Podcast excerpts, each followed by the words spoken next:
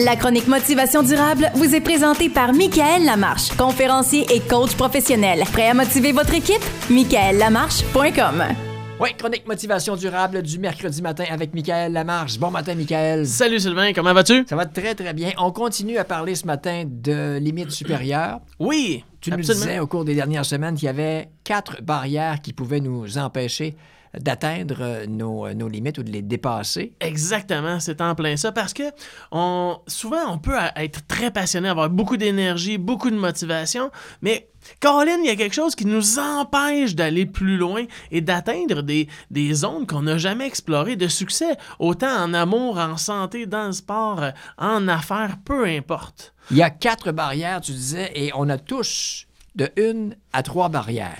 Oui, on y échappe pas. OK? Donc, c'est- un coup qu'on les connaît, il y a Ouais. Mhm. une vigilance, il y a un entraînement à y avoir parce qu'on s'accroche souvent les pieds dedans. C'est vraiment clair. Se sentir profondément imparfait, c'était la première barrière. On Oui. en a parlé la semaine dernière. Ce matin, deuxième barrière. La deuxième barrière, ben, c'est la déloyauté et l'abandon.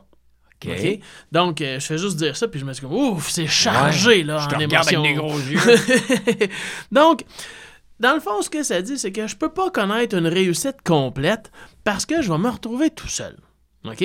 Je serai pas fidèle à mon clan et je vais abandonner les gens et comme ça, ben, ils vont se retrouver dans mon passé et j'aurai pu ces gens-là qui constituaient ma vie à tous les jours. Ouais, avoir peur de laisser tomber des gens? Oui, carrément. OK? Ou que les gens nous abandonnent aussi. Oh, oui, c'est possible aussi, Donc, mais oui. c- ce qui est clair, c'est que, euh, veut, veut pas, euh, nous sommes la somme des 5 à 10 personnes que nous fréquentons le plus souvent. hein. C'était une des étapes de la motivation durable. Ouais, la ouais. septième, pour pas le nommer. Donc, ce clan-là, cette fidélité-là que j'ai à mes gens, va souvent me retenir pour aller créer quelque chose de plus exceptionnel qui va pas ressembler à cette fraternité-là, ce clan-là, cette famille-là. Ce groupe-là de personnes que je fréquente.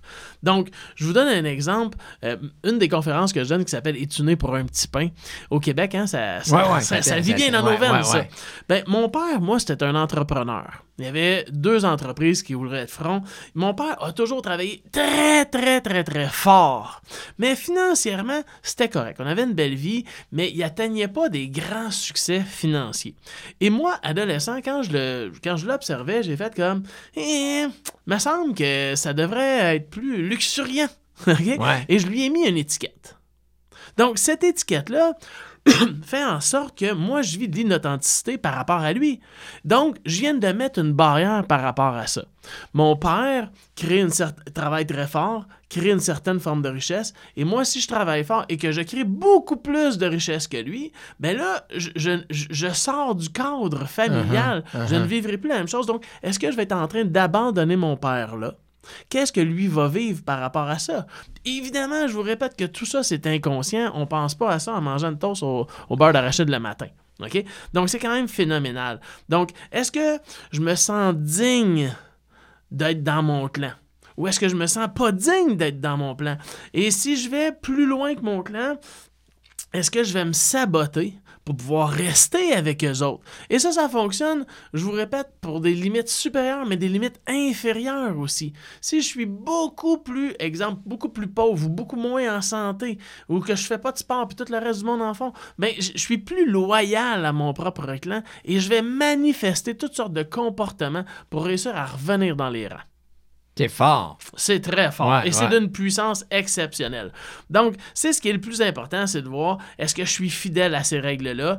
Et est-ce que mes parents sont fiers de moi, que j'ai beaucoup de succès ou pas? Mhm. Est-ce que la fierté des parents sont là? Est-ce qu'ils sont comblés? Pourquoi je parle des parents? Parce que que tu les aimes ou que tu les aimes pas, ils ont une énorme influence sur toi.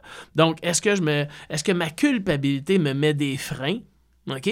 Euh, une autre chose qui est super importante, si des fois vous trouvez des problèmes d'authenticité comme moi, je vous ai parlé avec mon père, des fois là, une bonne discussion de 10 Ouais. minutes au téléphone, ça peut régler plein de choses. J'ai eu cette conversation-là avec mon père et honnêtement, je vous le dis, j'ai fondu en larmes tellement que c'était précieux, c'était riche. Mon père a été, euh, je crois que c'est la conversation où je l'ai vu avec la plus grande sagesse, c'était vraiment précieux.